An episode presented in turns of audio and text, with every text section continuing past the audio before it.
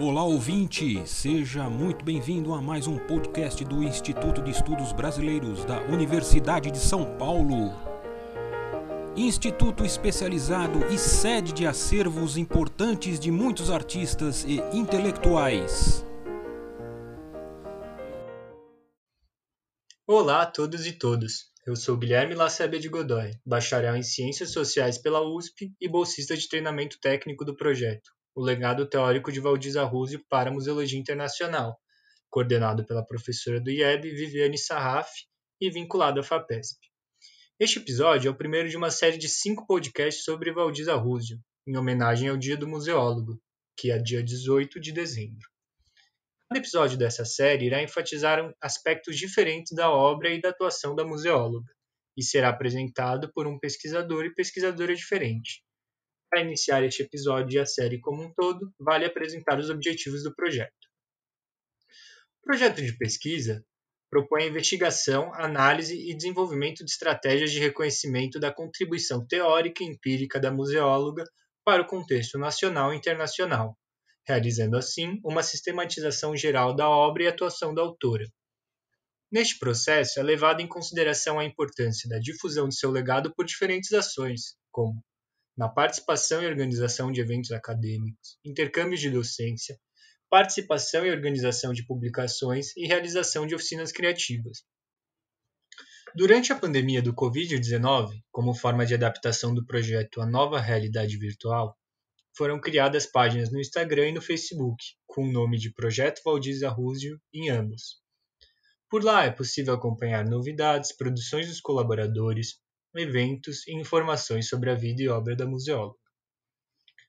Grande parte do trabalho do projeto se dá nas ações cotidianas da equipe formada por bolsistas de treinamento técnico, iniciação científica, mestrado, além de estagiários e voluntários, sempre sob a supervisão e coordenação técnica da coordenadora do projeto e da equipe dos funcionários do arquivo IEB. Esse trabalho cotidiano é composto principalmente pela organização, classificação, descrição e conservação preventiva do Fundo Valdir Arruzio, do qual fazem parte aproximadamente 25 mil documentos, que estão salvaguardados no arquivo. Essas atividades são desenvolvidas nas dependências do arquivo do IEB, instituição responsável pela salvaguarda do arquivo pessoal de Valdir. Os documentos deste fundo são a principal fonte de pesquisa do projeto. Somam-se a essas ações a pesquisa bibliográfica de campo sobre a produção teórica e empírica de Valdiza e as colaborações em parceria com outras instituições e pessoas que participaram da trajetória profissional da autora. Assim, é possível entender que o projeto possui uma dimensão de realização de uma construção histórica da trajetória e da obra de Valdir Arruzio que se contrapõe aos silenciamentos impostos pela narrativa histórica hegemônica sobre a sua carreira e produção.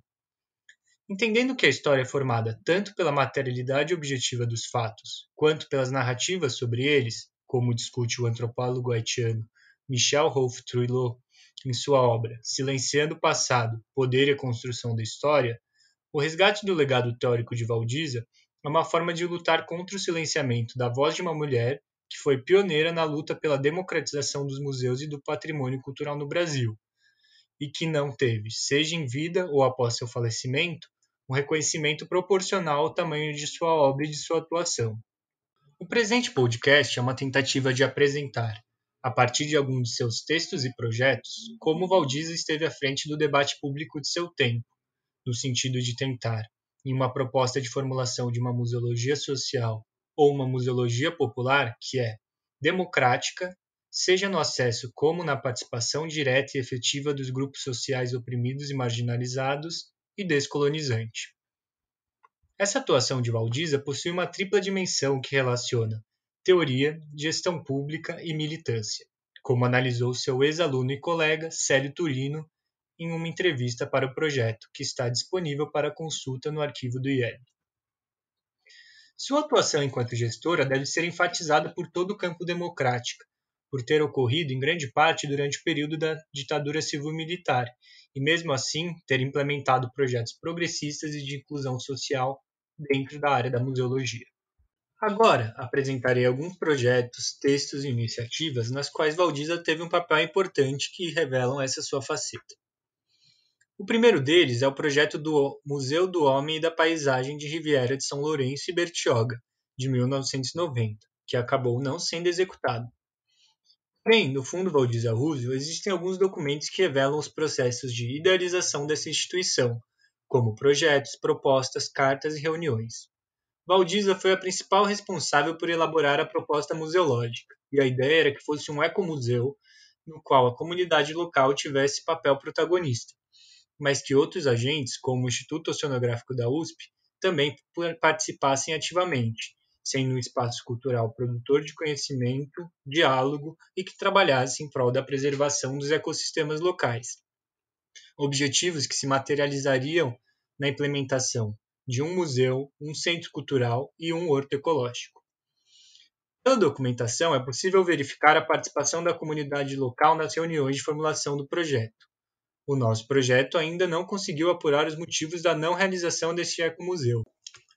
Outra proposta interessante de ser apresentada é o Museu da Cultura Negra, que também acabou não sendo executado, mas que está documentado no Fundo Valdiza Rússio. Essa proposta, escrita pela museóloga, era justificada a partir da queima de arquivos oficiais sobre a escravidão comandada por Rui Barbosa, que a princípio seria um grande entrave na construção de um centro de referências documentais sobre o negro no Brasil. Porém, na tentativa de superar essa barreira, a ideia era reunir documentos como os livros de contas das fazendas, testamentos e inventários, documentos particulares, relatórios e atas das Irmandades dos Pretos, imprensa republicana e abolicionista, relatos orais e memórias que permitiriam mapear a contribuição da cultura negra para a formação identitária e cultural brasileira.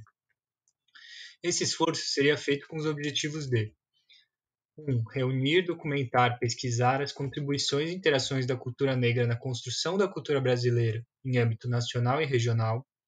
2. Possibilitar à população negra um espaço de elaboração de sua identidade com acesso às raízes e vertentes culturais. 3. Possibilitar uma nova compreensão de nação para a identidade brasileira, no sentido de valorizar a diversidade cultural que a compõe, o que possibilitaria ajudar a pensar o destino histórico do Brasil enquanto nação. Além desses projetos, que infelizmente não foram executados, Valdiz atuou como consultor em diversas iniciativas. Uma delas foi no Museu do Bexiga, onde teve papel fundamental. Foi ela quem escreveu e dirigiu o plano museológico do museu e que, segundo o atual coordenador Paulo Santiago, que nos relatou em entrevista para o projeto, muito do que ela realizou no museu continua vigente até hoje, principalmente na catalogação, conservação e organização das peças. A museóloga também teve um importante papel de consultora na realização do Museu de Antropologia do Vale do Paraíba, o que é comprovado pela documentação presente em seu arquivo pessoal. Essa instituição, idealizada por Osmar de Almeida e outros colegas de Jacareí, nasce com o intuito de ser um museu regional, cuja temática seja a história do homem do Vale do Paraíba, construída a partir da comunidade local. Daí ser um museu antropológico, não um museu histórico-pedagógico como a maioria dos museus do interior de São Paulo. O trabalho no museu era pautado por lembrar, viver e construir, através do patrimônio da cidade, para que pudessem ser projetados e refletidos futuros para a região, sempre de uma perspectiva de baixo para cima, como defendia Valdiza. Para isso, era fundamental a valorização da cultura popular pelo museu, no qual um dos principais fundamentos era a comunidade ser protagonista no processo de valorização do homem vale paraibano em seu contexto sociocultural. Para além de sua atuação nesses projetos, Valdiza também produziu textos e reflexões buscando pensar uma museologia popular e descolonizante. Nesse caminho é que aparecem dois textos que eu gostaria de apresentar agora, que tratam sobre a repatriação de bens culturais. O primeiro é o trecho de um discurso escrito para a Quarta Conferência Nacional de Museus, encontrado no Fundo Valdiza Rússio.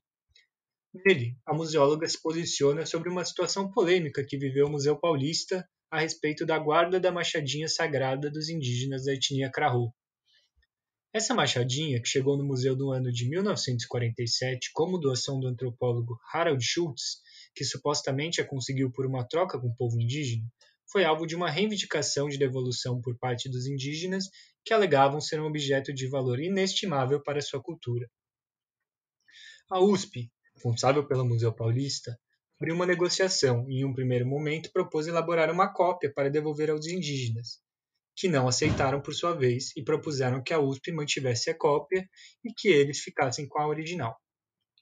Em 1986, essa polêmica que durou anos foi encerrada e os indígenas conseguiram a posse da Machadinha. Meio a essa discussão, Valdiza toma uma posição afirmando uma postura descolonizante que os museus deveriam ter.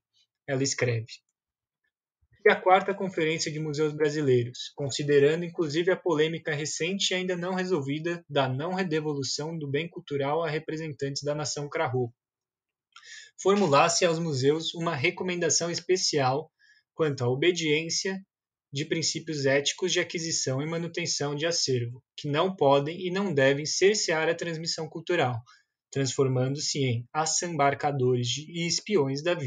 Ou seja, Valdiza critica uma concepção que veja o museu como espaço legítimo de salvaguardar e expor todo e qualquer objeto cultural, independentemente se o objeto for fruto de um espólio colonial ou se for parte da transmissão cultural.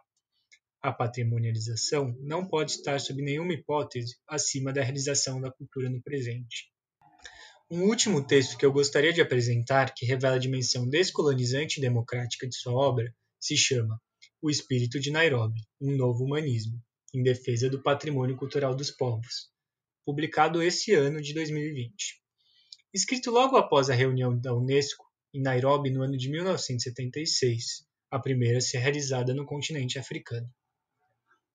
A partir da fala de Amadou Matar Mbou, que trata da devolução de bens culturais retirados durante a ocupação colonial ou estrangeira, Valdiz enxerga o surgimento de um novo humanismo, que ela chama de espírito de Nairobi.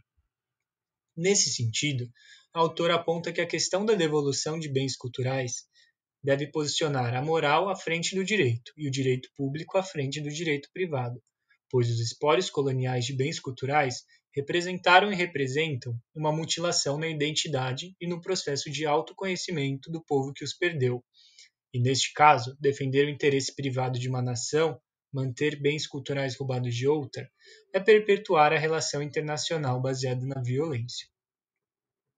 A museóloga segue seu argumento enfatizando que a importância da devolução de bens reside na possibilidade de um povo se autoconhecer, que é o princípio que possibilitaria o conhecimento entre os diferentes povos. Só assim é possível um diálogo fraterno em que o ex-colonizado seja visto com o mesmo respeito que olha o ex-colonizador, e não mais com um olhar de piedade de tal forma que não há possibilidade de se entender o presente sem que se conheça o passado, sem observar a realidade de hoje como parte de um longo processo histórico. Por fim, a devolução dos bens é guiada por um princípio ético de reconhecimento dos direitos dos povos ao seu passado, tradição e raízes, que é de onde seu futuro cultural emergirá.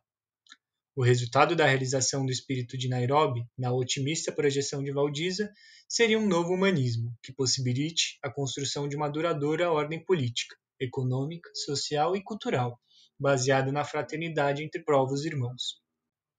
Analisar todos esses projetos, consultorias e textos de Valdiza foi uma tentativa de apresentar uma pequena amostra dos legados que o projeto, o legado teórico de Valdiza Ruzzi para a Museologia Internacional, tem conseguido recuperar durante a realização da pesquisa e organização do arquivo pessoal de Valdiza. Além dessas, há diversas outras possibilidades de se pensar, partindo de formulações da museóloga, questões muito importantes para o debate público no presente, principalmente nos campos da museologia e do patrimônio cultural, mas não só neles. Resgatar o pensamento de Valdiza é uma missão que muito pode nos ajudar a enfrentar os desafios do presente. Agradeço muito a você que acompanhou até aqui e espero que tenha gostado. Este podcast do Instituto de Estudos Brasileiros chega ao final. Esperamos que tenham gostado e em breve retornaremos com um novo assunto para você.